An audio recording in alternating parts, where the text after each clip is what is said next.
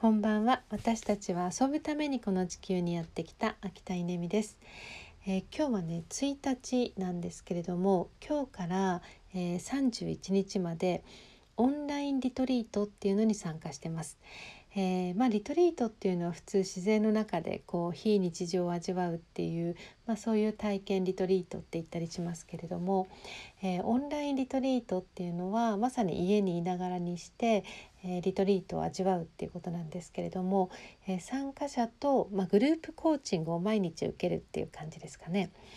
えまあ、大きな問いが一月にわたる大きな問いがあってそれはもしもう新しいことを何も学ぶ必要がないとしたらという、えー、問いがあります。で今日はオリエンテーションだったのでこの大きな問いに対してどうですかという、まあ、そんな話をみんなで対話をするっていう会がありました。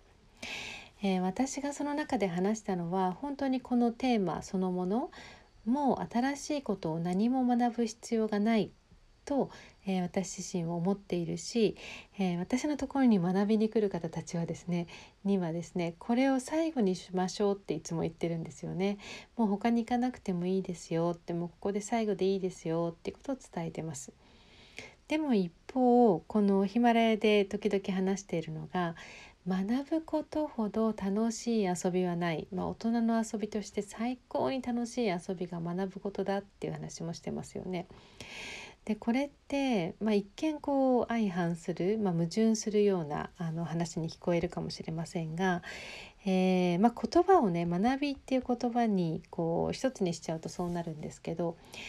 えーと、私がいつも言っているこの学びほど楽しい遊びはないって言ってるのはまさに遊びのことなんですよね。学ぶことが遊びになってる。つまり、えー、自分がやりたくてやってる、えー、もうやりたくて仕方なくて学んでいるっていうのは遊びに分類されるんだと思うんです。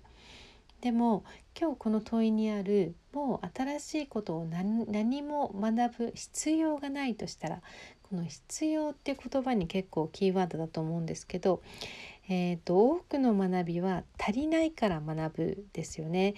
例えば、まあ、それは学生の頃からそうですけど、えーと、成績がこう点数が悪いから学ぶとか試験に受かるために学ぶとかいい大学に行くために学ぶとかこれを知らないことは恥ずかしいから学ぶとかうんこれを知らないと、えー、自分のこう立場っていうものが、えー、危ないから学ぶとかですね何、えー、というのかな